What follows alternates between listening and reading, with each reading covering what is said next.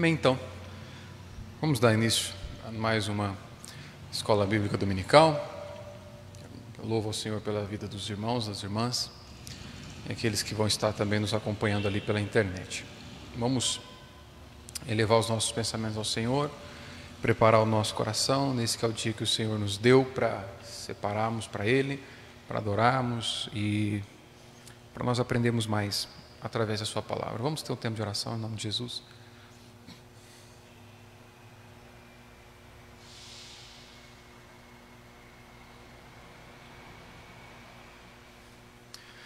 Pai Santo, amado Deus, nós te bendizemos nessa manhã.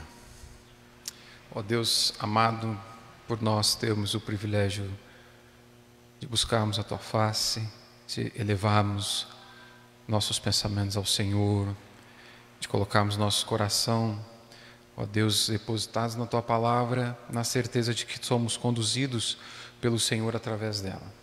Oro, Deus, agradecido pela vida das minhas irmãs e do meu irmão João aqui presente nessa manhã. Eu te agradeço pela minha vida, te agradecemos pelo dom da salvação, te agradecemos, ó Deus, por cada um daqueles irmãos e irmãs que estarão acompanhando pela internet. Pedimos, ó Deus, que tua graça, tua bondade, misericórdia, ó Deus, que a iluminação do teu Santo Espírito venha sobre as nossas vidas e nos conduza a, através desses assuntos que trataremos aqui. Ó Deus, ajuda-nos a vermos as implicações práticas do Evangelho na nossa vida. Ajuda-nos a vermos a importância, ó Deus, de estarmos com o nosso coração completamente tomado da certeza de que Tu és o nosso Deus e o nosso Senhor em todas as áreas da nossa vida. Fala conosco, ó Deus, instrua-nos como um Pai querido que Tu és e ajuda-nos a aprendermos como filhos amados aos pés do nosso Redentor. E, Senhor, que tudo aquilo que for dito aqui seja para honra, glória e exaltação do Teu santo nome. Essa é minha oração, confiante em o um nome santo do Senhor Jesus. Amém. Louvado seja o nome do Senhor. Vamos, vamos dar andamento aqui então na nossa série, essa nova série do cristão e a cultura.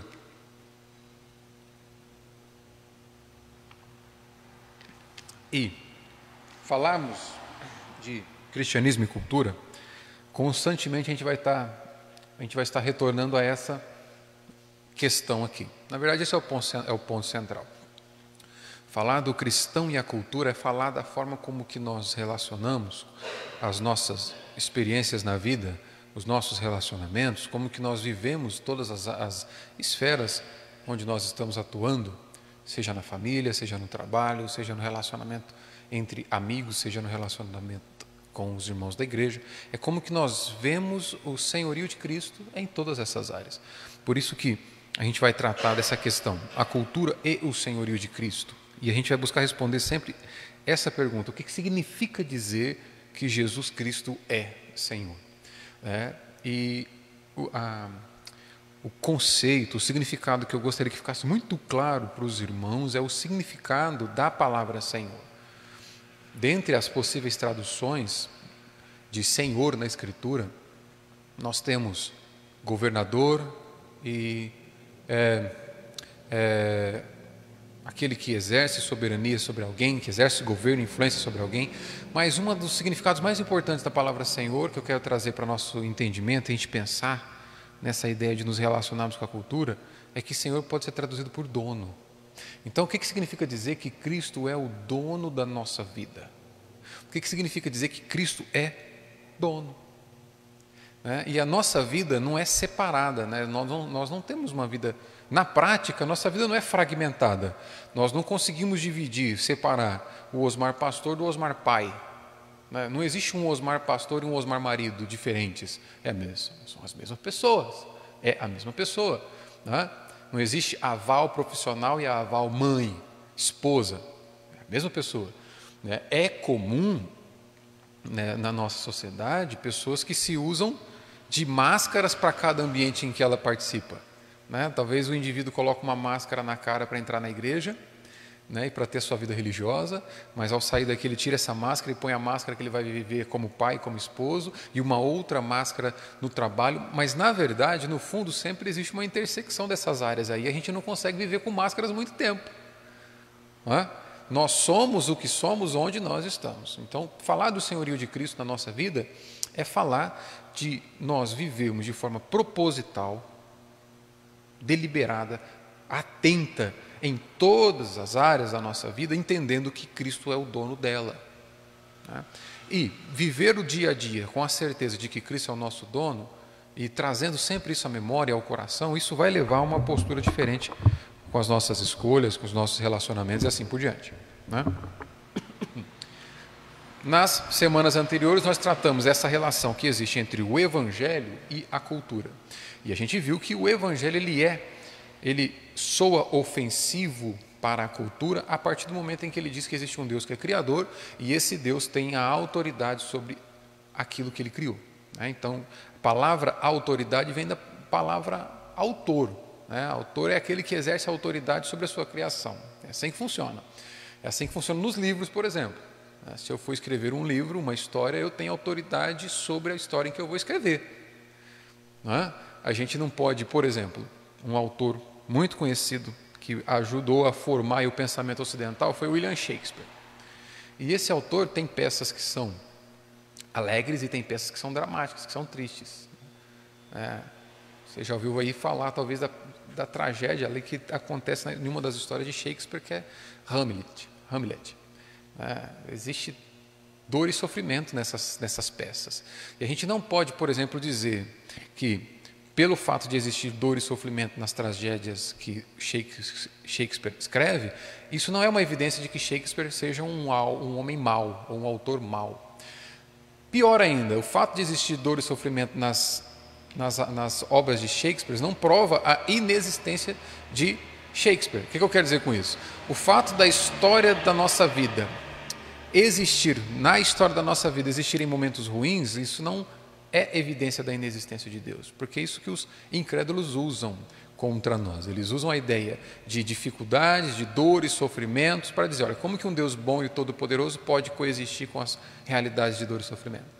Ora, quando nós entendemos que Deus é o autor da história, ele tem autoridade sobre a história. E apesar de nós não compreendermos como ela se desenvolve na mente de Deus, e nós jamais compreenderemos a mente de Deus na sua plenitude, isso é, não anula a autoridade que o autor tem da sua criação. Mais uma vez, dizer que Deus é criador soa como exclusivo e ofensivo para uma humanidade, para uma sociedade que não aceita a ideia de alguém que esteja exercendo governo sobre sua vida de uma forma total, como Deus quer. O homem sempre deseja, ele sempre quer estar no governo da sua vida, mas a Bíblia nos apresenta um Deus que é soberano sobre as nossas vidas. Então, na semana passada e na, nas outras duas, é, nós vimos a relação de evangelho e cultura. Deus sendo o Senhor da cultura e nós, como cristãos, trabalhando para isso. E hoje a gente vai ver a relação do evangelho com a pobreza. Então a gente vai é, entrar aí em diversas áreas Hoje nós vamos tratar da pobreza, na semana que vem eu quero tratar sobre a relação do cristão com o aborto, por exemplo. Como que deve ser a postura do cristão nessa política na, nas, na, a, da nossa sociedade que, que tenta promover uma indústria do aborto, por exemplo. Como é que a gente lida com essas questões? E hoje, como que deve ser a postura do cristão com a finança, ou com, com a pobreza, com a realidade da pobreza na nossa vida. Então, antes de ler esse texto ainda, a gente precisa entender uma coisa.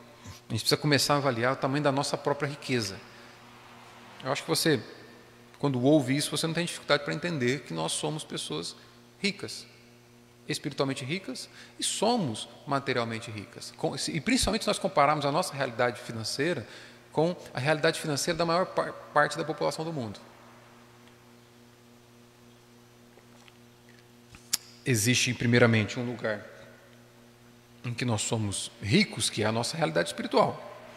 Uma vez que todos nós que buscamos abandonar o pecado e crer em Cristo, nós somos levados a uma nova vida com Deus e essa é a nova vida de riqueza abundante que as Escrituras nos garante, nos promete. Vamos lembrar, olha só essas palavras aqui de Paulo em Efésios capítulo 2, verso 4 a 7. Efésios 2, 4 a 7, para quem está acompanhando ali pelo Facebook. Todavia, Deus, que é rico em misericórdia, pelo grande amor com que nos amou, deu-nos vida juntamente com Cristo.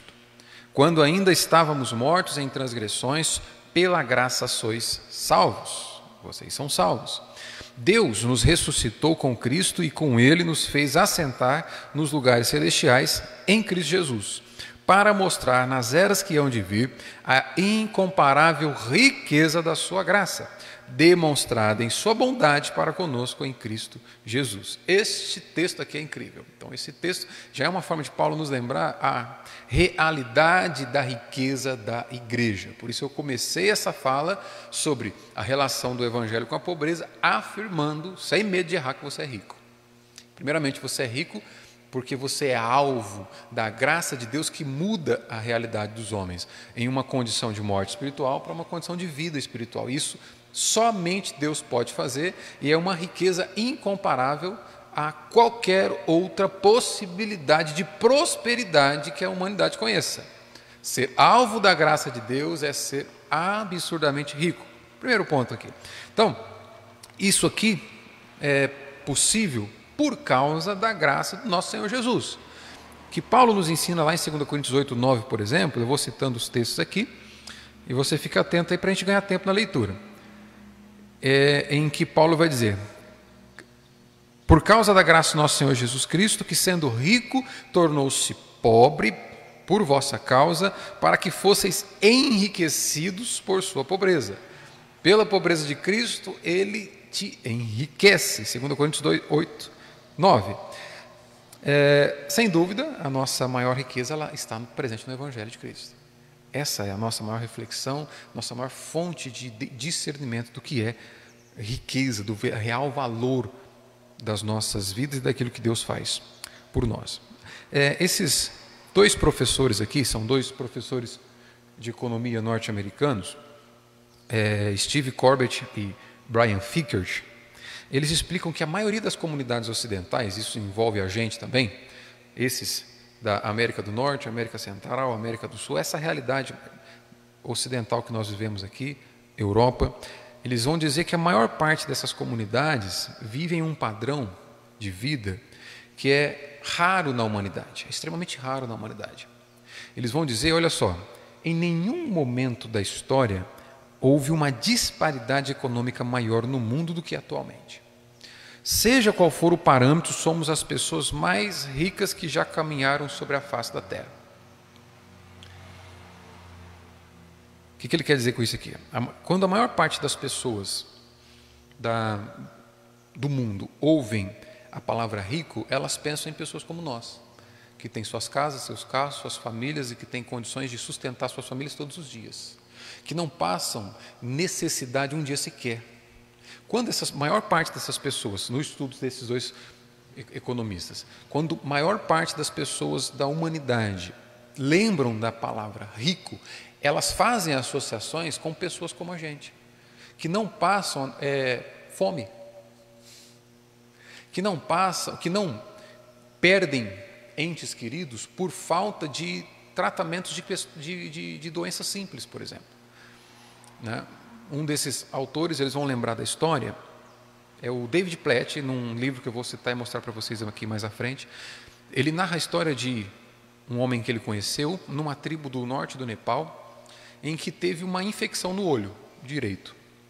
E era uma infecção que, nos recursos que nós temos hoje aqui na nossa sociedade, era, ele tratava com antibióticos, coisa muito, muito simples, é um tratamento muito simples. Mas, pela condição que ele tinha, ele não teve possibilidade de tratar essa pequena infecção nos olhos. Essa pequena infecção, durante muito tempo, ela foi comendo o olho dele. E quando o David Platt conheceu esse homem nessa, nessa, nessa aldeia, ele, no lugar do olho direito, ele tinha um buraco. Aquela infecção que era tra facilmente tratável com antibióticos comuns que nós temos, ela comeu o olho direito dele e detalhe, ela já havia estado agora, ela já estava agora num estágio em que era impossível a reversão. E ele perderia a vida porque em breve ela alcançaria seu cérebro e o mataria. O que, que ele quer dizer com isso? Quando essas pessoas lembram da palavra rico, elas pensam em, em, em, pessoas na nossa condição, que têm condições de ir lá numa farmácia comprar um antibiótico e tratar uma infecção. E o que, que eles querem dizer com esse estudo aqui, nesse livro que eu não citei o nome? É Quando Ajudar Dói. Infelizmente eu não encontrei em português, eu não sei se tem esse livro em português. Mas nesse trecho do, do, do livro eles tratam disso. A maior parte da população mundial não tem essa condição que nós temos de poder ir na farmácia comprar um antibiótico. Então, quando eles pensam em riqueza, eles lembram em pessoas como nós. Quando a gente pensa sobre isso, às vezes é, a gente tem dificuldade para valorizar a vida que tem. Não é? E por conta da condição caída, por conta do nosso coração humano, continuamente nós queremos mais, nós queremos um, um estilo de vida melhor. E a gente vai ver a pecaminosidade e o problema disso quando a gente pensa em evangelho. E o evangelho, lembra que eu disse que quando nós falamos do senhorio de Cristo em todas as áreas da vida, quer dizer todas as áreas da vida. Cristo não é apenas Senhor do culto que nós oferecemos para Ele. Cristo também é o Senhor das finanças, então é Ele que deve determinar a forma como a gente gasta nosso dinheiro. E quando a gente pensa na realidade de maior parte da população mundial e para a nossa realidade, a gente passa a valorizar a condição que Deus nos dá por Sua graça. Esse estudo vai nos levar a pensar um pouco sobre isso aí. O mandamento de Cristo, então, quando ele é associado. Quando a gente pega o mandamento de Jesus, em, em, que ele nos ordena a considerar os pobres nas nossas, no nosso estilo de vida. E quando a gente associa, quando a gente liga isso à realidade do mundo, à realidade da riqueza que nós temos em nossas vidas comparados a essas populações aí, isso tem enormes implicações práticas na nossa forma de viver. Então, mais uma vez, Cristo se torna Senhor também da forma como nós passamos a gastar o nosso dinheiro. Quando nossos olhos se abrem para a condição do mundo à nossa volta, quando nossos ouvidos estão atentos a essas situações, a pergunta que a palavra de Deus nos faz é a seguinte. 1 João capítulo 3, verso 17, eu vou ler. A Bíblia questiona: Quem, pois, tiver bens do mundo e, vendo o seu irmão em necessidade, fechar-lhe o coração, como o amor de Deus pode permanecer nele? Vamos pensar um pouco mais sobre isso. Essa aqui é claramente a orientação específica aos seguidores de Cristo para cuidarem dos outros estão necessitados. A Bíblia vai nos convidar, a partir de umas reflexões como essa que nós vamos fazer aqui, a olharmos para outros umbigos além dos nossos mesmos. Vamos pensar mais um pouco sobre isso. E uma outra coisa que a gente pensa é que Embora há esse mandamento claro em 1 João para cuidarmos dos domésticos da fé, que são os irmãos da igreja, o mandamento de Cristo que nós vemos lá em Lucas 10 para amarmos o nosso próximo, certamente não se limita àquele próximo que crê, mas também ao próximo que não crê. Quando nós vemos a parábola do bom samaritano, por exemplo, trazendo a memória, nós vamos ver que tem ali dois tipos de homens com estilos de vida completamente diferentes. Tem um judeu que será ajudado por um samaritano. E judeu e samaritano eram povos que não se bicavam, eles se odiavam. Então, o que, que esse, esse ensino de Cristo nos aplica? Ah, o nosso coração deve ser dirigido, movimentado na tarefa de ajudar alguém, não que apenas, que apenas pense como a gente pensa. Não que apenas professe somente a fé que nós professamos. Não apenas que tenha os mesmos gostos e as mesmas inclinações teológicas que nós temos, mas o próximo que estiver próximo. O próximo que Deus, que por sua providência, vai fazer cruzar com o nosso caminho. Esses aí devem ser alvos da nossa misericórdia, e é isso que nós vamos ver nesses estudos aqui, então. Então, o Evangelho ele vai constranger o cristão de culturas ricas como a nossa a ação, e é uma ação que é como Paulo nos diz, que nos faz levar em conta também a condição, a necessidade dos outros e não apenas a nossa. Isso torna isso o evangelho, a mensagem do evangelho extremamente contracultural, que é justamente o que a gente está vendo aqui. Né? Ao passo que a cultura da nossa sociedade, isso é impregnado na nossa mente desde a década de 50, eu vou mostrar por quê a nossa cultura tem por objetivo mostrar que quanto mais dinheiro você ganhar, maior deve ser o seu padrão de vida. E a Escritura vai nos mostrar que Deus deseja te abençoar e fazer você ter mais. do que você precisa, mas não para aumentar o seu padrão de vida, mas para fazer com que outros tenham um padrão parecido com o seu. Por isso que é contracultural, vai, é contra a maré, não é?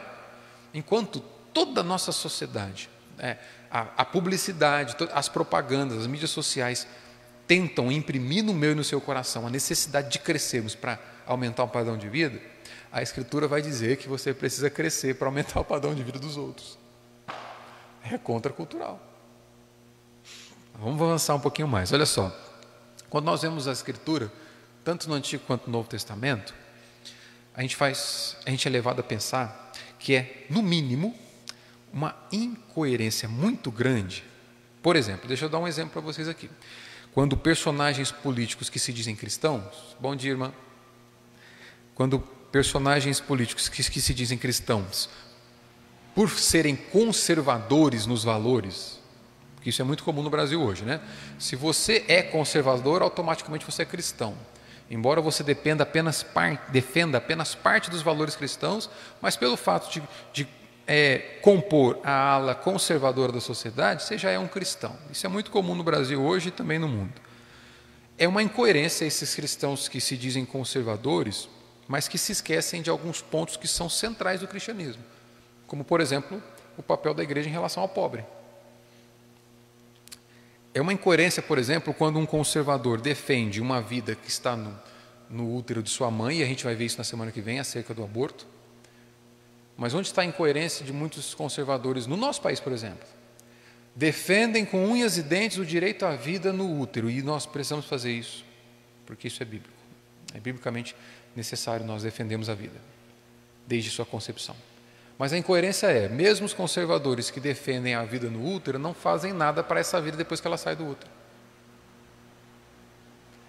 Se ela vive em condição depois de miséria, não há nenhuma política que busque suprir a necessidade desse que foi defendido enquanto estava no útero. Essa é a incoerência de parte do conservadorismo brasileiro. É pró-vida, mas desde que a vida esteja na barriga. Saiu da barriga, é cada um por si. Se vira. É incoerência. Nós somos pró-vidas durante toda a vida.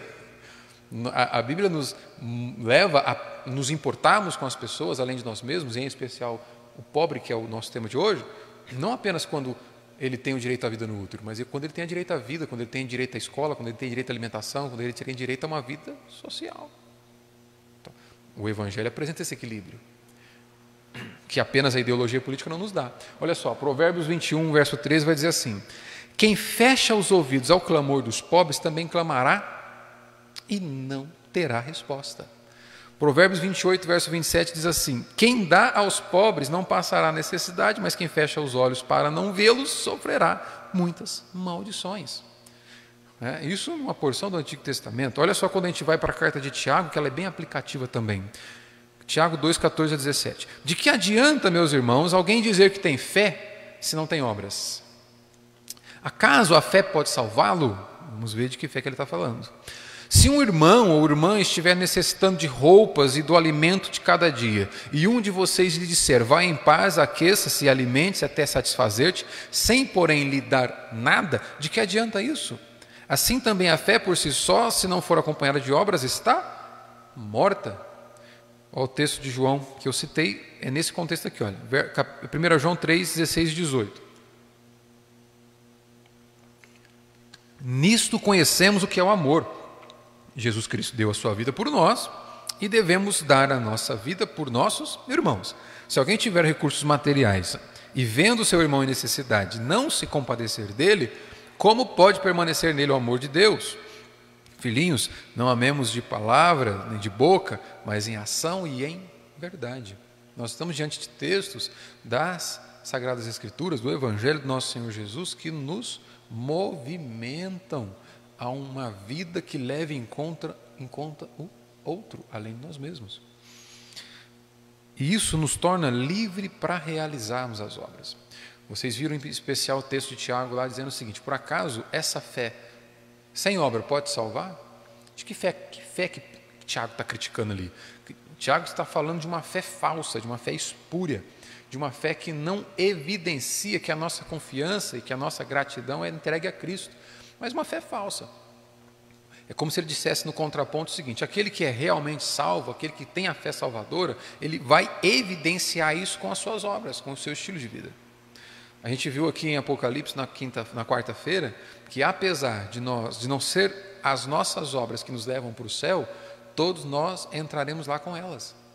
Ou seja, nós não entraremos no céu sem obras. É uma forma de dizer que Deus leva em conta, Deus valoriza e recompensa aqueles que se empenham em viver para Ele. Então, Tiago, João e os outros autores bíblicos aqui, o que eles estão fazendo, na verdade, quando eles tocam no assunto de cuidar do pobre, é, a, eles apenas escrevem aquilo que é o ensinamento do próprio Senhor Jesus. É, Jesus, em Mateus 7,16, ele vai dizer que pelos frutos nós conheceremos aqueles que são dele. E posteriormente, Jesus vai fazer uma declaração que ela deve ser muito é, alvo de nossa reflexão hoje. Porque Jesus, em Mateus capítulo 25, lá no seu sermão escatológico, ele vai fazer uma separação entre aqueles que são salvos e não são salvos, entre aqueles que serão aceitos por ele no, no dia do juízo e aqueles que serão rejeitados. E ele vai dizer o seguinte: que esses que são aceitos, eles usaram a sua vida em favor de outras pessoas. Eles cuidaram, eles cuidaram do pobre, eles cuidaram dos necessitados. E a figura que Jesus usa ali é: eu tive fome e não me deste comer, eu tive frio e não me aqueceste, eu estive é, preso e não me visitaste, eu estive enfermo e não me visitaste. E aí os, eles vão lhe questionar: mas quando é que nós fizemos isso? E Jesus vai dizer que qualquer um desses pequeninos que passaram por essas necessidades e não foram assistidos, representavam ele mesmo. E olha só o que ele vai dizer: Aqueles que não se importaram com o seu próximo, no último dia eu direi: afastai-vos de mim. E Jesus faz uma separação então, e no capítulo 25 de Mateus, verso 46, ele vai dizer: Esses irão para o castigo eterno. O que, que significa aqui? Nem Jesus, nem Tiago, nem qualquer outro autor da Escritura está dizendo que, pelo fato de nós cuidarmos dos pobres, é que nós seremos salvos. Não é isso. Isso não é o. E, infelizmente, existe esse desequilíbrio em uma grande área evangélica no nosso país e fora dele.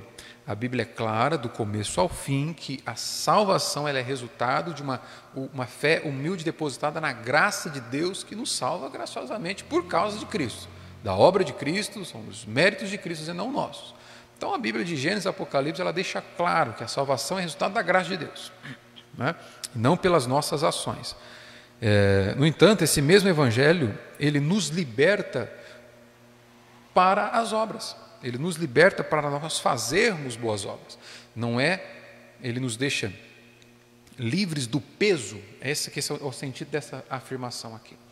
O indivíduo que crê que ele é salvo por, pelas obras que ele pratica, sempre tem um peso excessivo e incerto nas suas costas, porque ele jamais sabe o quanto é suficiente de bondade para que ele seja salvo.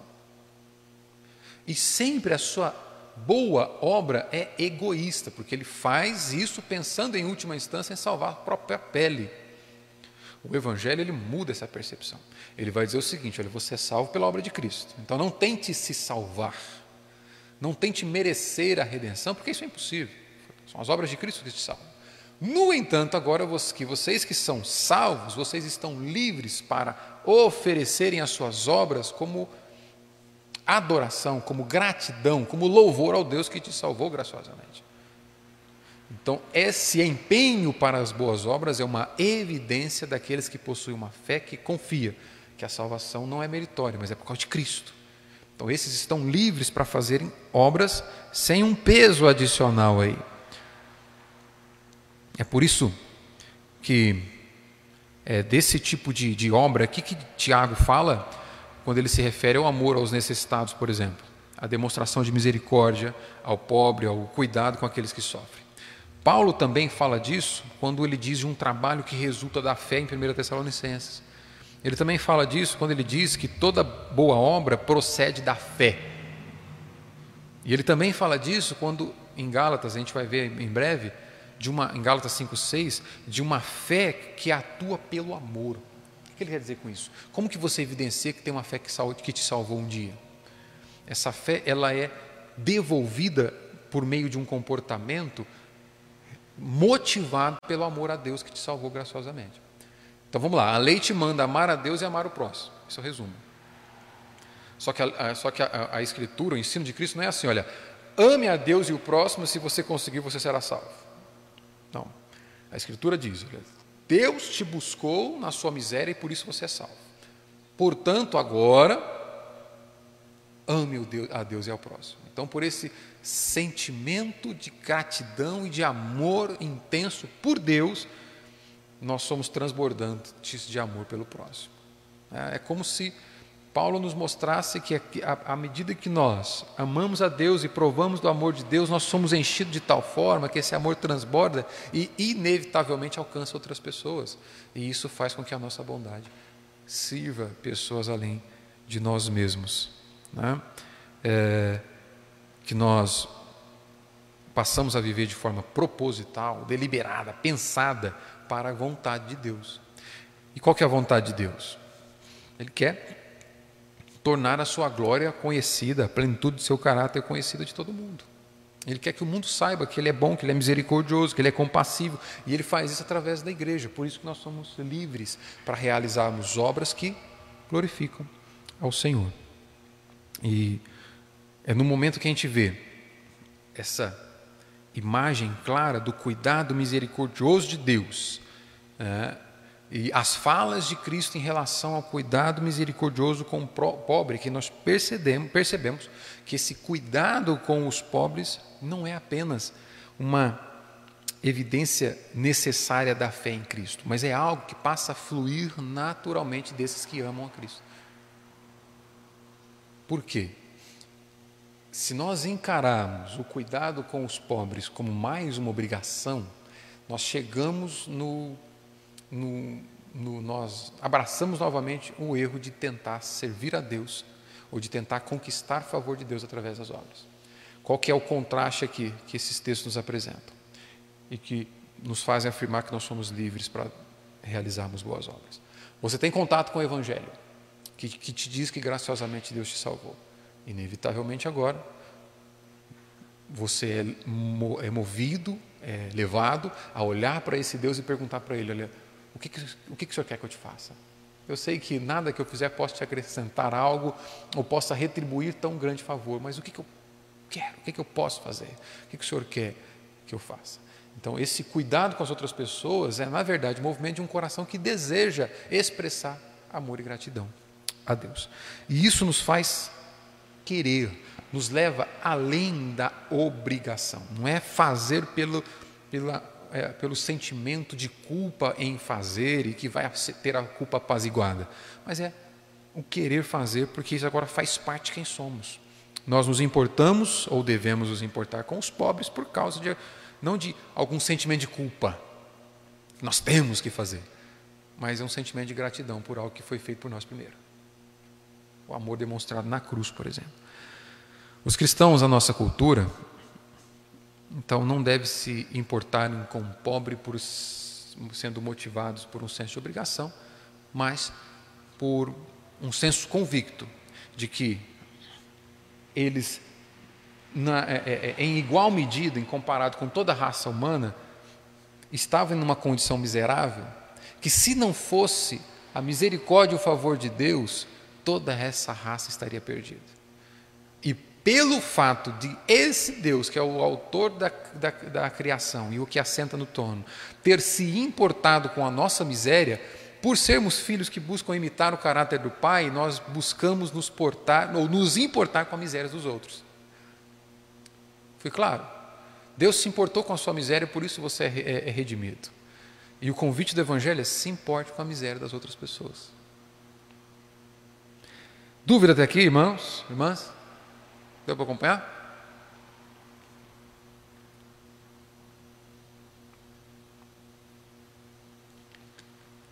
Deixa eu correr um pouquinho aqui. Então, ficou claro isso que nós somos movimentados não apenas por um senso de obrigação, mas por uma por um desejo genuíno de querer ajudar, de querer se importar com os outros. Existe um grande problema na realidade religiosa do nosso país, da igreja cristã como um todo, que é confundir o evangelho com os resultados que o evangelho gera.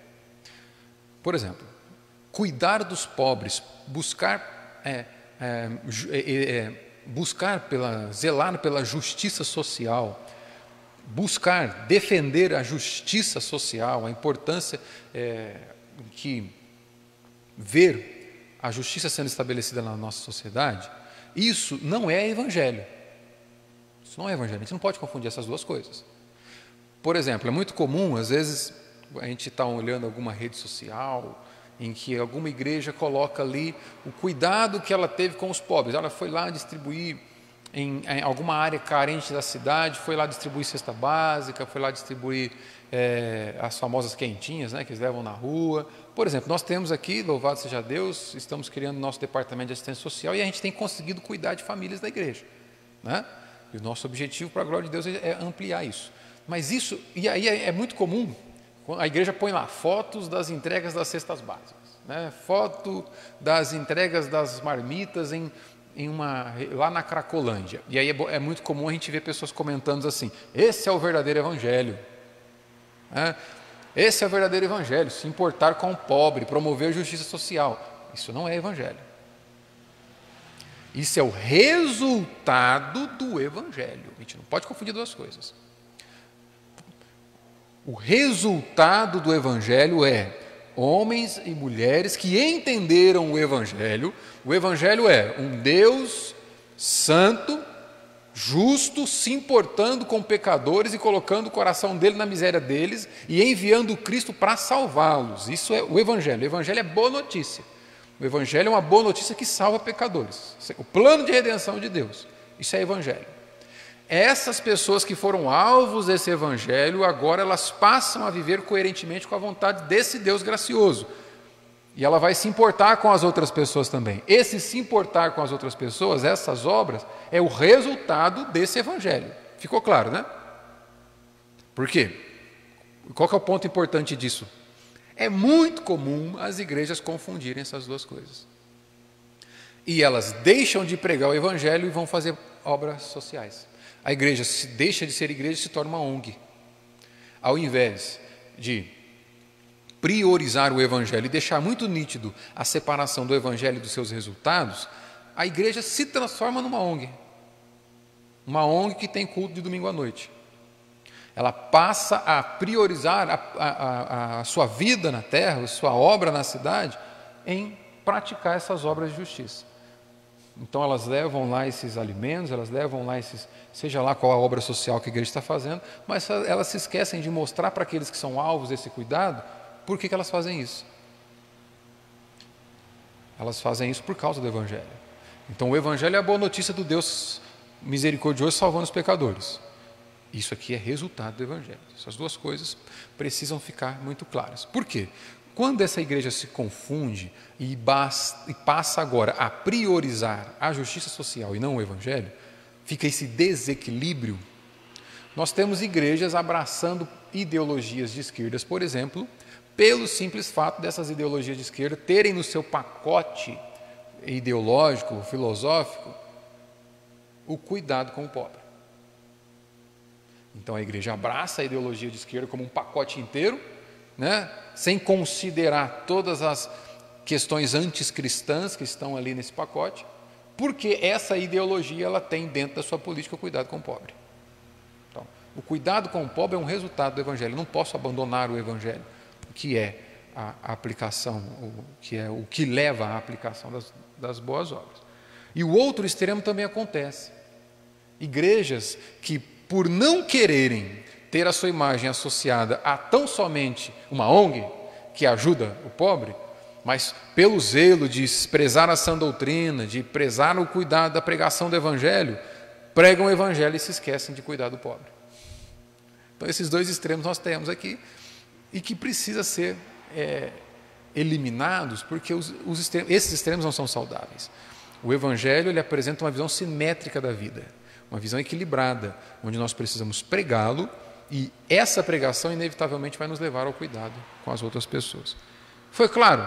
Eu estou correndo por conta do nosso tempo, mas espero, se tiver dúvida, pode parar e aí a gente volta. O um dos autores que eu estou usando para nós, que eu estou conversando com ele para a gente tratar disso aqui, está meio apagadinho por conta do nosso data show, mas é o pastor David Platt. Nesse livro, Contra a Cultura, ele nos dá cinco implicações práticas do Evangelho em relação à nossa, à, no, à nossa interface com a pobreza. Ele vai dizer primeiro assim, ó, trabalhe diligentemente. É isso, que, isso aqui é o que o Evangelho vai nos dar como princípios para nós aplicarmos. Eu vou tentar varrer os cinco com o tempo que nos resta. Primeiro, trabalhe diligentemente. Segundo, viva com simplicidade. Terceiro, doe sacrificialmente. Quarto, ajude as pessoas de forma construtiva. E quinto, invista na eternidade. Vamos ver o que ele quer dizer com esses pontos aqui. Então, primeiro, trabalhe diligentemente. Em primeiro lugar, o Evangelho ele nos compele, ele nos movimenta a trabalhar de forma diligente, de forma atenta. É trabalhar de forma deliberada, proposital. O que, que é isso? Você já viu quantas vezes nós já trabalhamos no automático? Levanta, a hora que viu, já está no carro indo para o trabalho, já tomou café e o dia passou. Ixi, já. A hora que chega, já está na hora do almoço, já fez o que tinha que fazer e o tempo passou. Acabou o dia. O que o Plet está dizendo aqui é o seguinte: o Evangelho nos leva a encarar o trabalho de forma deliberada, proposital, para a glória de Deus. É entender o trabalho como uma ordenança de Deus, como um meio onde eu vivo para a glória de Deus, fazendo o que eu faço. Apresentando o meu corpo como sacrifício vivo, o meu culto racional a Deus lá no trabalho, fazendo o que eu faço. É como alguém que tem prazer no trabalho. Deus nos criou para trabalhar.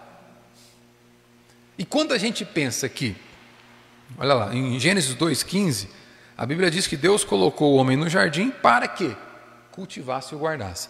Detalhe, e isso foi antes da queda. Quando a gente entende que o, pecado, que o, que o trabalho ele foi dado para o homem antes da entrada do pecado no mundo, isso nos mostra, nos dá, uma visão, nos dá uma visão santa do trabalho. O trabalho é algo que Deus nos deu para que através do trabalho nós cumpramos a ordenança de sujeitar a terra. Com o nosso trabalho, fazendo o que a gente faz, nós estamos é, continuando o trabalho continuando o trabalho criador de Deus. Porque Deus nos fez a sua imagem e semelhança, e Deus é criador, e ao trabalharmos, nós estamos servindo a Deus com aquilo que a gente faz. Qual é a forma de Deus servir a sociedade no meio de é, uma pandemia? Quantas coisas, quantos trabalhos são delineados, quantos trabalhos são, são feitos, são desenvolvidos para o controle da pandemia? Ou para o tratamento de pessoas que são contaminadas. Quando nós entendemos que Deus é o autor do trabalho, nós passamos a pensar que, inclusive, cada um desses gestos, cada profissional, cada, cada, é, cada médico, cada especialidade, são meios de Deus para cuidar da humanidade. Esse é o trabalho criativo de Deus através da sua criação. Quando a gente enxerga isso, a gente passa a ver o trabalho de forma diferente. A gente costuma encarar o trabalho como aquele mal necessário. Fazer o quê, né? Tem que levantar, tem que trabalhar, faz parte da vida. Isso é a maior parte da população mundial encara o trabalho como mal necessário. É apenas fazer o que eu tenho que sustentar, é o jeito de ganhar dinheiro. Quando nós encaramos o trabalho como sendo bênção de Deus, como sendo instrumento da graça de Deus, através do qual nós vamos evidenciar o caráter dele para quem está próximo de nós, o, o, trabalho passa a ter um, uma proposta diferente. Mas não vou falar muito de trabalho hoje. É, o que, que tem a ver com isso? É através do trabalho que a gente ganha dinheiro. Nós estamos falando do cuidado com o pobre. É através do nosso trabalho diligente, cuidadoso, que a gente vai ganhar dinheiro, e sem dinheiro é difícil cuidar do pobre. É? Desde o princípio, o trabalho foi símbolo da dignidade humana, parte fundamental do plano de Deus para que as pessoas cuidassem da criação que lhes foi confiada e para que as pessoas desenvolvessem a cultura. Eu gosto muito desse pastor aqui, o pastor Tim Keller. Ele escreveu um livro inteiro, esse livro é muito bom, como integrar fé e trabalho. Está meio apagadinho, mas esse livro vermelho aqui, ó. Como integrar fé e trabalho. Ele vai dizer o seguinte: acho que está pequenininho ali, mas eu vou ler, você preste atenção. Olha só esses detalhes. Na lavoura, o solo e a semente, recursos naturais, se combinam e produzem alimento. Na música, as propriedades físicas se combinam e transformam-se em algo belo e empolgante que dá significado à vida. Quando um pedaço de tecido é transformado em roupa, quando a vassoura varre uma casa, uma sala, quando a tecnologia é usada para canalizar a força de energia elétrica, quando nós tomamos uma mente humana informe e ingênua, ingênua e lhe ensinamos um assunto qualquer, quando nós ajudamos um casal a resolver seus problemas de relacionamento, quando nós transformamos materiais comuns em uma obra de arte que toca o coração, estamos continuando o trabalho que Deus começou de encher a terra e sujeitá-la. E estamos seguindo o padrão de desenvolvimento cultural e criativo de Deus. Ao fazer o que nós fazemos, nós estamos dando sequência no trabalho criativo de Deus.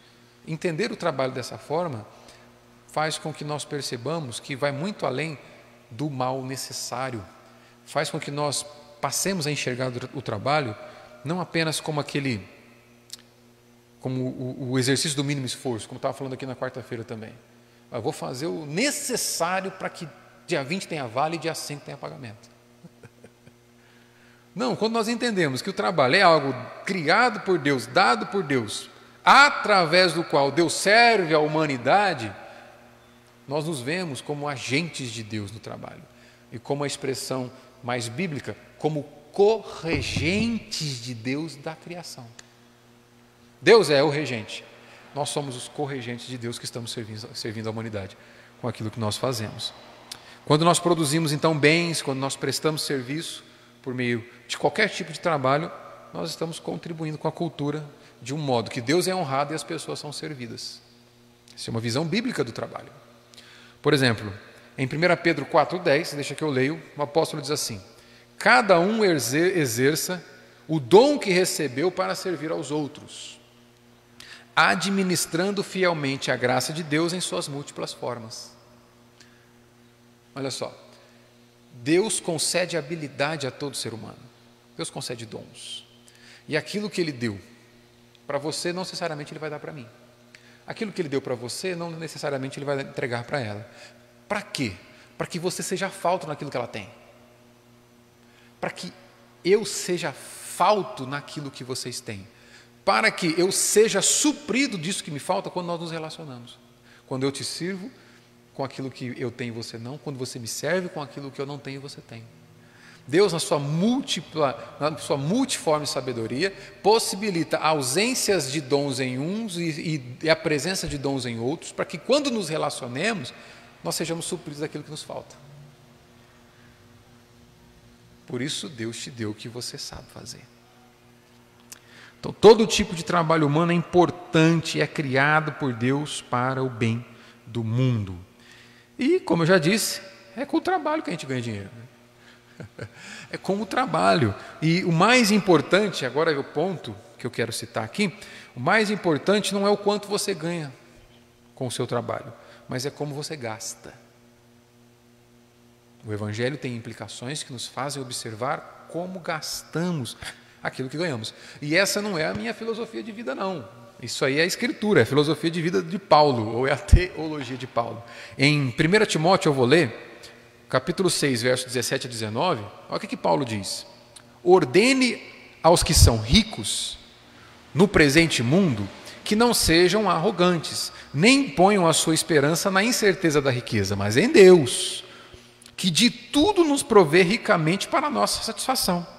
Ordene-lhes que pratiquem o bem, sejam ricos em boas obras, generosos e prontos para repartir Dessa forma, eles acumularão um tesouro para si mesmos, um firme fundamento para a era que há de vir, e assim alcançarão a verdadeira vida.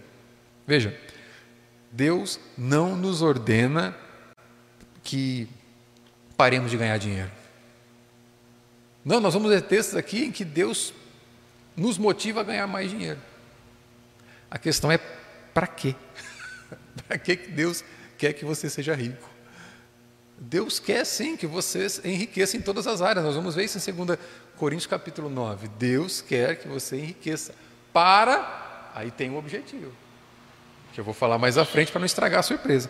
Então, o Evangelho, ele nos compele, ele nos, é, é, ele nos constrange a sermos contraculturais na nossa forma de trabalhar. Nós vamos trabalhar, sim, com a, o objetivo de prosperidade.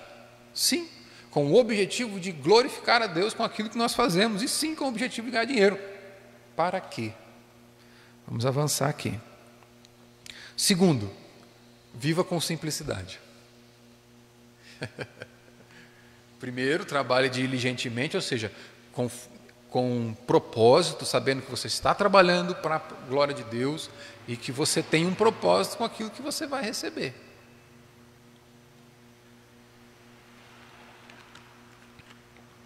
Segundo princípio evangélico em relação à vida financeira. Viva com simplicidade. À medida que nós trabalhamos então de forma diligente, o evangelho nos leva a viver com simplicidade. Paulo também vai escrever em 1 Timóteo capítulo 6, versos 9 e 10. Olha, fique atento, porque eu vou ler. Mas os que querem ficar ricos caem em tentação em armadilhas e em muitos desejos loucos e nocivos, que afundam os homens na ruína e na desgraça, porque o amor ao dinheiro é a raiz de todos os males. E por causa dessa cobiça, alguns se desviaram da fé e se torturaram com muitas dores. É claro que o, malig, que o dinheiro não é maligno em si mesmo, o dinheiro não é maligno por natureza. Contudo, o dinheiro na mão de pessoas pecadoras, como todos nós, torna-se uma ameaça, se não for usado de forma diligente e de forma bíblica. Por isso que eu disse que dizer que Jesus é, é Senhor é dizer que Ele é dono, inclusive da maneira como nós gastamos nosso dinheiro. Em, Mar, em Marcos capítulo 10, verso 23, Jesus vai dizer o seguinte: Como é difícil para quem tem riquezas entrar no reino de Deus. Ele coloca um fator de dificuldade que, que deve ser observado, né? E, e no momento em que essas palavras que nós percebemos, que eu disse lá no início, que quando uma pessoa, a maior parte da população pobre do mundo, é, pensa na palavra rico, eles pensam em pessoas que têm padrões de vida como o nosso, que conseguem pagar conta, que conseguem ter dinheiro para curar uma, uma simples infecção nos olhos, que consegue ter um plano de saúde, que consegue ter alimento na mesa todo dia. A visão que essas pessoas têm de riqueza não é alguém que mora numa mansão, que tem 15 carros, que, que não, é pessoas que conseguem viver a vida da forma como nós vivemos. E quando nós pensamos nisso e olhamos para Paulo dizendo que aquele que é, é rico ou que aquele que quer ser rico, ele cai em muitas tentações, isso deve nos levar a pensar no nosso próprio estilo de vida. A maior parte das pessoas na nossa cultura não entende que a riqueza é uma barreira para chegarmos a Deus ou a riqueza pode ser uma barreira para chegarmos a Deus. O que, que o Plete vai dizer no livro? Pequenininho eu vou ler. É, em casa, quando eu olho o slide, dá para ler bem, né? mas aqui, por conta da distância aí. Olha só, ele diz assim: a Bíblia nos fornece um remédio para combater esse fascínio pelo dinheiro. Em 1 Timóteo, a Bíblia diz: de fato, a piedade acompanhada de satisfação é grande fonte de lucro. Olha, olha só que interessante aqui. A Bíblia está dando um antídoto, um remédio, para a gente combater o fascínio pelo dinheiro. E Paulo vai dizer: a piedade. O que é piedade? Uma vida vivida para Deus de forma proposital em todos os detalhes. A piedade acompanhada de satisfação é grande fonte de lucro. Porque nada trouxemos para este mundo e daqui nada podemos levar. Por isso devemos estar satisfeitos se tivermos alimento e roupa. Eu fico pensando naqueles pregadores de um tempo atrás, eu acho que ainda tem hoje, né, que ensinavam para a igreja que você tinha que ficar rico a todo custo. Porque se você prosperasse e tivesse grandes coisas, isso seria uma arma evangelística. Quem já ouviu isso? E eles veriam a sua riqueza e iam querer o Deus que você tem. Porque você é rico, tem tantas coisas, eu quero esse Deus para mim também. Aí vem Paulo e diz: Não, esteja contente se você tiver roupa e comida. Eu fico pensando como que esses pregadores pregariam um texto como esse de Paulo. Prega. Eles devem pular textos como esse aqui. Por quê? Porque isso aqui não vende palestra. é, o coração humano não quer saber como ter roupa e comida. O coração humano quer saber como ter casa, né? duas casas, três casas, né? prosperar, ganhar, entrar na empresa como porteiro e sair de lá como diretor. Não quer saber disso. Não quer saber como ter roupa e comida. Mas o que, que Paulo está dizendo aqui? Ó? De fato, a piedade é, com satisfação é fonte de lucro. O coração orientado para aquilo que é eterno. O coração orientado para aquilo que não é efêmero, passageiro. Para aquilo que não pode se perder. O próprio Deus.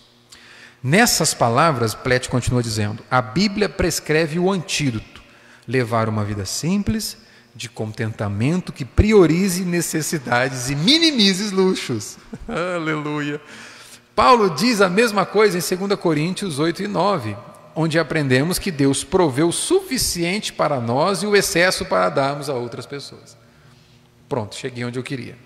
O Evangelho nos leva a humildemente identificar o que é suficiente para nós, de modo que possamos dar livremente o excesso a outros. Ao entregarmos voluntariamente nossas riquezas para o bem do próximo, evitamos cair em ciladas e desfrutamos do contentamento descrito por Paulo. Esse é o ponto aqui. Em 2 Coríntios 9, 11, olha o que, que Paulo diz, eu vou ler para você. Vocês serão enriquecidos de todas as formas. Deus quer que você se enriqueça. A pergunta que fica é: por quê? Qual o propósito? Para que, que Deus quer que nós enriqueçamos? E Paulo responde assim: para que possam ser generosos em qualquer ocasião. Para que por nosso intermédio a sua generosidade resulte em ações de graças a Deus. Em resumo, para a gente ganhar tempo, Deus quer que você enriqueça. Para quê? Para que outro tenha. Olha só, Paulo está dizendo o seguinte: Deus quer te enriquecer. Deus quer que você tenha mais daquilo que você precisa. Para quê? Para você aumentar as suas necessidades? Não, para que você mantenha as suas necessidades e outros passem a ter a condição que você tem. Ou seja, Deus quer que você tenha mais do que você precisa para que esse excesso seja usado em favor de outros. Interessante que eu sempre vi pessoas pregarem esse sermão, de, esse texto de Paulo na hora de dízimo e oferta, dizendo: aquele que semeia pouco, pouco também fará. Está vendo? Quanto mais você der, mais você vai ter. Em certa medida é verdade. Quanto mais oferta, mais bênção de Deus, podemos colocar dessa forma. No entanto, versículo posterior vai dizer por que, que você, deve, você vai ter mais, por que, que Deus vai dar mais. Você, Deus não vai te dar mais para que você tenha mais. Deus vai te dar mais para que você tenha o mesmo. Mas como assim? Que matemática de Deus é essa? Pois é, Deus vai te dar mais para que você tenha o mesmo e o outro tenha aquilo que você tem. Você vai ter mais para que o outro tenha condição de ter o mínimo. Eita, isso eu não vi esses homens pregarem. Mas, pois é, o mesmo texto que fala que Deus abençoa aquele que dá com alegria, responde que Deus, dizendo que Deus faz isso, porque o que dá com alegria supra a necessidade do outro. Então, não é o que semeia pouco, pouco também fará. Portanto, quem semeia com abundância vai colher muito e vai ser ricamente próspero. Não, aquele que semeia muito vai ter muito, então outros passarão a ter também como ele tem. Esse é o contexto desse texto. Olha só, um filósofo francês chamado Gilles Lipovetsky, ele escreveu esse livro que é muito interessante, é, esse filósofo é, não é cristão, é um filósofo secular, mas esse livro dele trata, ele vai, ele vai na veia nesse ponto que a gente está tratando aqui. Ele vai dizer o seguinte: olha, a constatação é banal. À medida que as nossas sociedades enriquecem, surgem incessantemente novas vontades de consumir. Quanto mais se consome, mais se quer consumir. O nome desse livro eu não citei, é Felicidade Paradoxal. Por que felicidade paradoxal? O indivíduo acha que ele vai ter felicidade ao consumir, mas na verdade, ao consumir, ele está tendo mais problemas. Então ele gasta para ser feliz, no entanto, esse, o retorno é uma felicidade passageira, porque logo, logo ele vai ter mais problema e vai desejar, vai, vai desejar consumir mais para ter, e vai ter mais problema e ele vai desejar consumir mais, por isso é uma felicidade paradoxal. E ele vai dizer o seguinte: a constatação é banal. À medida que a nossa sociedade enriquece, surgem incessantemente novas vontades de consumir. Quanto mais se consome, mais se quer consumir. A época da abundância é inseparável de um alargamento indefinido da esfera das satisfações desejadas e, uma, e de uma incapacidade de eliminar os apetites de consumo. O que, significa isso? Quanto mais prosperidade, novas demandas surgem para que você gaste seu dinheiro. Ele vai trabalhar a ideia de que quanto mais você enriquece, a, as, as, os, a, os, os veículos de publicidade, propaganda vão criar novas necessidades que antes você não tinha. Olha, você precisa disso aqui, você precisa comprar isso aqui. Mas na verdade você viveu até os 30 anos sem aquilo. Mas agora, como o seu padrão de vida, como a sua condição financeira melhorou, uma nova necessidade é colocada para que, porque você tem condições de ter.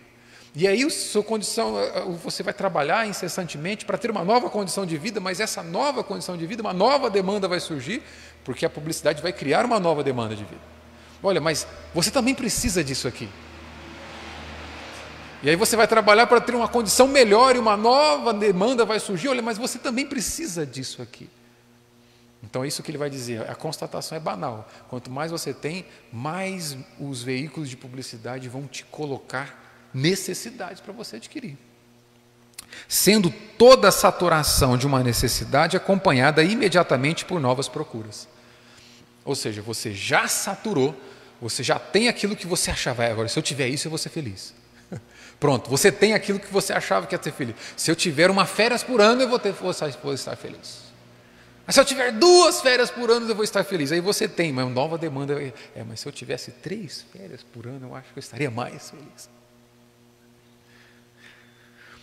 Daí a tradicional pergunta: a que se deve essa escalada sem fim das necessidades? O que é que faz correr incansavelmente o consumidor? A pergunta que o Lipovetsky faz é: por que, que existe essa corrida incessante do consumidor? Eu vou correr porque não dá tempo de ler tudo, mas na sequência do livro, o Lipovetsky vai dizer o seguinte: antigamente, antes dos anos 50, as pessoas consumiam pelo desejo de status.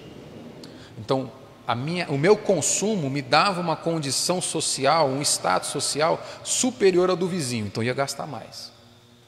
E o consumo era só movimentado para isso. Se o vizinho tem um carro ah, eu, eu, preciso ter um carro A mais um, porque aí vai ser a minha, a, minha propor, a minha proporção social vai ser maior.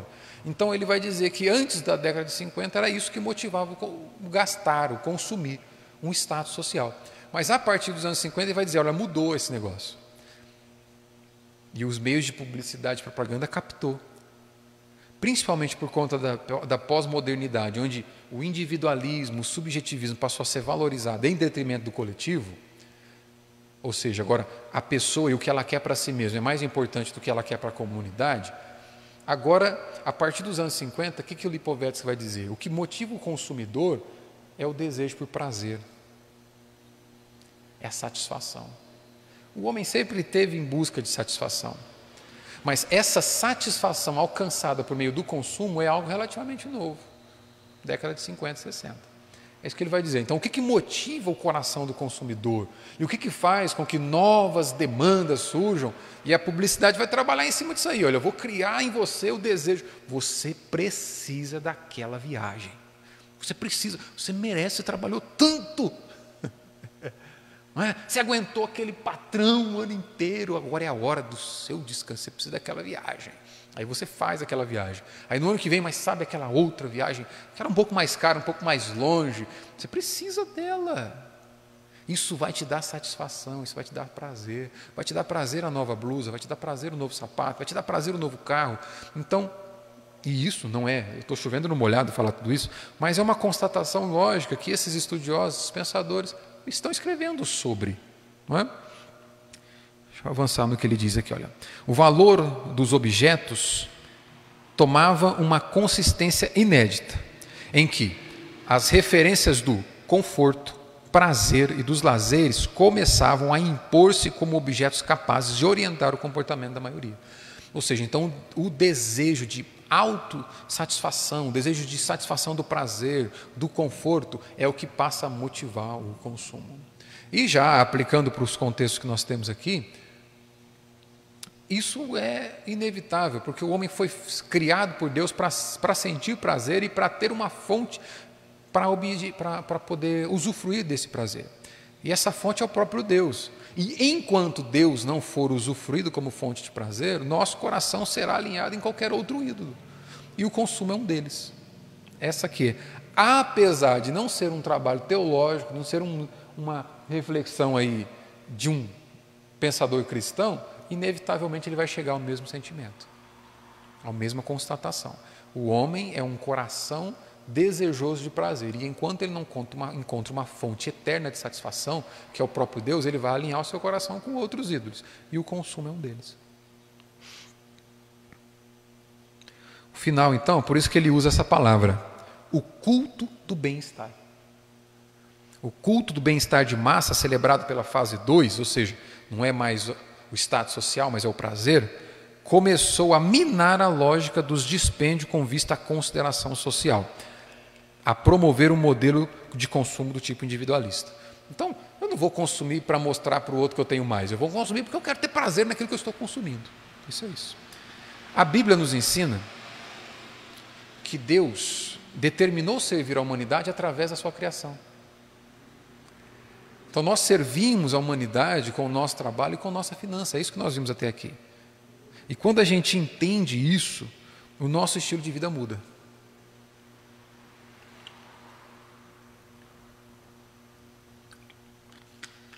Na prática, o que, que deve acontecer? Será colocado um limite de necessidade. Olha, isso é necessidade. E além disso, nós estaremos liberados para usar o excesso em benefício de outros. É isso. A teologia de Paulo, ali, o ensino de Paulo em 2 Coríntios 8 e 9, é que Deus deseja nos fazer prosperar para que o excesso seja para outro. Contracultural. Eu disse que Jesus é Senhor de sobre todas as coisas, inclusive sobre a forma como nós gastamos nosso dinheiro. O terceiro princípio, vou tentar acabar tudo, viu, irmãos? Está acabando, só falta mais quatro slides. O terceiro princípio é doe sacrificialmente. Então é trabalho diligente, vida simples e doação sacrificial. Além de uma vida simples, então o Evangelho nos compele a doar de forma sacrificial. É, é isso que Paulo mostrou lá em 2 Coríntios. Muitos vão se posicionar contra isso aí. Eles vão afirmar que a nossa responsabilidade primária é cuidar da nossa família e depois cuidar da igreja local. E isso é bíblico, isso é certo, é óbvio, nós precisamos fazer isso. No entanto, há aqui precedentes dentro da Escritura, há prerrogativas e mandamentos dentro da Escritura, que nós precisamos nos importar com o próximo, que Deus, que por sua, com, com a sua providência, vai fazer cruzar o nosso caminho. Quem é teu próximo? Na parábola do bom samaritano, quem foi o próximo daquele que estava caído? Deus colocou lá o judeu caído, os seus compatriotas, o sacerdote levita passaram de largo, o samaritano que tem birra do judeu vai lá ajudar. Quem foi o próximo do caído? Aquele que se importou. O próximo, o seu próximo é aquele com quem você se importa. Esse é o próximo. E aí, um outro autor, C.S. Lewis, nesse livro Cristianismo Puro e Simples, ele dá um, um conselho que eu acho interessante e dá para a gente caminhar aí para o fim com esse conselho dele. Ele vai dizer o seguinte: olha, não creio que seja possível definir o quanto nós devemos doar. O que é doar sacrificialmente? Receio que a única regra segura consista em doar mais do que conseguimos poupar. Ele continua. Em outras palavras, se o nosso gasto com conforto, objetos de luxo, diversões, etc., estiver em pé de igualdade com o padrão vigente entre os que têm a mesma renda que nós, isso significa que provavelmente estamos doando muito pouco. O que será que ele quer dizer? Se não sentimos no bolso nossas doações para a caridade, se elas não nos incomodarem nem um pouco, eu diria que são insignificantes demais. É preciso haver coisas que gastamos, que gostamos de fazer, mas não podemos porque os nossos gastos com caridade nos impedem de fazê-las. Olha só a dica do C.S. Lewis. É necessário que tenhamos coisas que a gente gosta de fazer, mas que a gente não faça, porque a gente usou o dinheiro para caridade. Isso é sentir no bolso. Isso é doar de forma evangélica ou sacrificial. Perceba que ele não está dizendo o seguinte: olha, tira de toda a sua família, tira daquilo que você tem e dê. Nem Paulo vai dizer isso. Paulo vai dizer que a nossa doação deve ser proporcional, não acima da nossa capacidade. Qual é o princípio aqui? Deus nos dará a condição de manter as nossas necessidades. Para que Ele também nos dará condição de ter acima da nossa, da nossa necessidade, para que outros sejam supridos através de nós. Deus determinou cuidar da humanidade através desses que são prosperados por Ele. E o último princípio, o quarto princípio, perdão. Nós vamos, hoje nós vamos conseguir acabar, vamos acabar tudo. Ajude construtivamente, vou resumir. Então vamos lá, só para a gente relembrar aqui. Trabalhe diligentemente, vida simples, doa de forma sacrificial, ou seja, é necessário sim sentir um pouquinho. Eu deixei de fazer algumas, alguns lazeres aqui porque eu doei. Quarto, ajude de forma construtiva. O que, que é isso? Não é manter uma relação de ajuda pura e simplesmente com, colocando dinheiro lá, não é isso. O que ele vai defender aqui é a necessidade de um acompanhamento contínuo daquele, daquele que é ajudado. Ou seja, não é um investimento apenas financeiro, mas é um investimento da vida. Ajudando aquele que realmente precisa. E o Plet vai desenvolver o significado aqui disso, onde ele mostra a necessidade de ajudar com sabedoria com atenção para complementar o que falta a alguém que é responsável, mas que, no entanto, não consegue, e não alguém irresponsável. Então, ele não está pedindo para a gente é, é, manter um, uma indústria de ajuda que desconsidera a capacidade que o outro tem. Um, um autor brasileiro, um jovem, Iago Martins, ele escreveu um livro chamado A Máfia dos Mendigos. O que, que ele fez? Ele se fantasiou de mendigo durante um ano, viveu durante, junto dos mendigos para entender como que funcionava o sistema de vida dos mendigos. Então, lá na cidade dele, ele ia para a praça, ficava ali, dormia com os mendigos, comia com os mendigos, para ver como funcionava. E muitos, não todos, ele não generaliza, mas muitos diziam para ele o seguinte: olha, não, eu tenho, eu tenho casa, tenho, tenho, tenho família, tenho, tenho condição, eu tenho, tenho até diploma. Mas aqui é mais cômodo. Ué. Às vezes eu jogo fora a comida que o povo da igreja vem trazer. Sobra. Eu levo, eu levo para casa e dou para os cachorros, porque nem a comida consegue, nem a, a família consegue comer tudo. Ou seja, é um indivíduo que tem diploma, tinha condição de trabalhar, é óbvio, não estamos generalizando, mas o que, que esse ajudar construtivamente quer nos mostrar aqui? Que a gente não apenas apazigua aquela consciência que fica, ó, fiz a minha prática de boa obra hoje, pronto, já, já dei dinheiro para o pobre. Não, não é isso. Ajudar de forma construtiva é investir não apenas o dinheiro, mas é investir a vida. De que forma? É ajudar, mas se aproximar daquele que é ajudado, conhecer a sua condição e buscar entregar para ele o Evangelho de Cristo. Então, é buscar promover com aquele que é ajudado uma relação de ajuda e não apenas uma entrega financeira, onde pronto, fiz minha parte, agora ele que se vire com aquilo que ele vai fazer. Ajudar de forma construtiva é você ajudar o outro a construir a própria vida, até que ele consiga se virar com as próprias pernas. E por fim, invista eternamente. E por conta do nosso tempo, eu vou comentar por alto aqui é, uma figura que pode ilustrar bem, uma, um evento que pode ilustrar bem esse significado.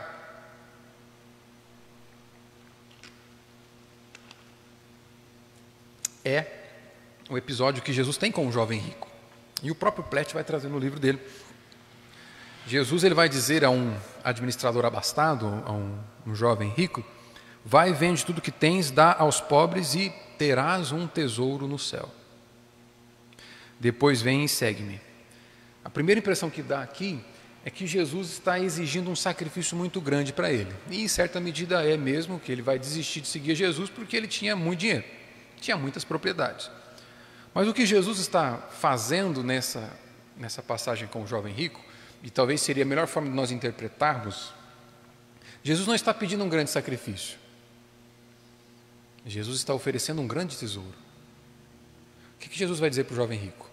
Vende o que tens e terás um grande tesouro. Jesus não está dizendo, vende o que tens e me segue. Foi isso. O texto é: vende o que tens, terás um grande tesouro nos céus. Vem e me segue. O que Jesus faz aqui não é pedir. O que Jesus faz é oferecer um tesouro muito mais valioso. Então, investir eternamente é ter a consciência de, de qual é o real valor, de, é ter uma real, um discernimento do valor das coisas efêmeras, temporais, comparado àquilo que é eterno, extrema, eternamente duradouro, que é o nosso relacionamento com o Senhor.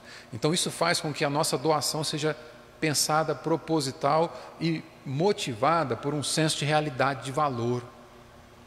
O real valor que nós temos no nosso relacionamento com Deus, que é incomparável quando nós colocamos a nossa vida financeira para comparar. Amém? Dúvidas? Então, eu só vou resgatar os cinco princípios aqui para ficar claro na mente aí. Depois, se os irmãos quiserem, eu posso passar esses slides aqui. Então, olha lá. Trabalhe diligentemente, viva com simplicidade, doe sacrificialmente, ajude as pessoas de forma construtiva e invista eternamente. Valorize aquilo que tem maior valor a eternidade. Amém? Tranquilo? Dúvidas? Contribuições? Sugestões? Reclamações? Caixinha de reclamação? Não?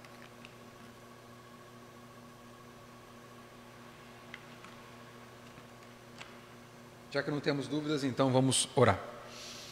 Pai Santo, nós te agradecemos por essa manhã e mais uma oportunidade que temos de meditar nas implicações práticas do teu Evangelho. Ajuda-nos, ó Deus, a vivermos esses princípios de vida, a nós trabalharmos, ó Pai, de forma proposital, entendendo que o trabalho é uma bênção do Senhor e uma forma de nós honrarmos o teu nome e servirmos a nossa comunidade. Ajuda-nos a vivermos biblicamente, de forma vivermos com simplicidade, entendendo o, o, real valor das coisas, ó Deus, e estarmos satisfeitos com aquilo que o Senhor nos dá. Ajude-nos, ó Deus, a entendermos a necessidade de doarmos daquilo que o Senhor nos abençoa e a ajudarmos as pessoas de forma é, construtiva, Pai, não apenas apaziguando a nossa consciência, mas investindo a nossa vida, o nosso tempo naqueles que são ajudados por nós e ajuda-nos também a valorizarmos aquilo que tem maior valor, a priorizarmos o nosso relacionamento contigo, ó Deus, e não o relacionamento com as coisas passageiras. Ajuda-nos a investirmos de, eh, na eternidade. Eu peço que o Senhor aplique essa palavra aos nossos corações, abençoa-nos durante o dia, que tenhamos um, um domingo separado para Ti, ó Deus, em que nós preparamos o nosso coração para o nosso culto de logo mais à noite.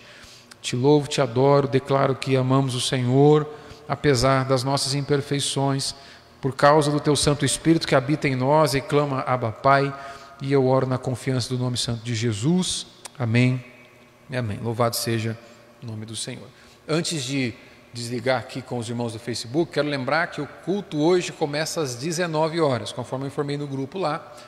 Uma vez que, a gente, uma vez que houve aí uma alteração do horário da duração do toque de recolher, das 9 para as 5 da manhã, então a gente está alterando o início do culto para as 19 horas. Então, às 7 horas da noite, inicia presencialmente, aqueles que estarão aqui, e também através do Facebook para aqueles que vão acompanhar à distância. Deus abençoe vocês. Tenham um domingo cheio de graça e paz.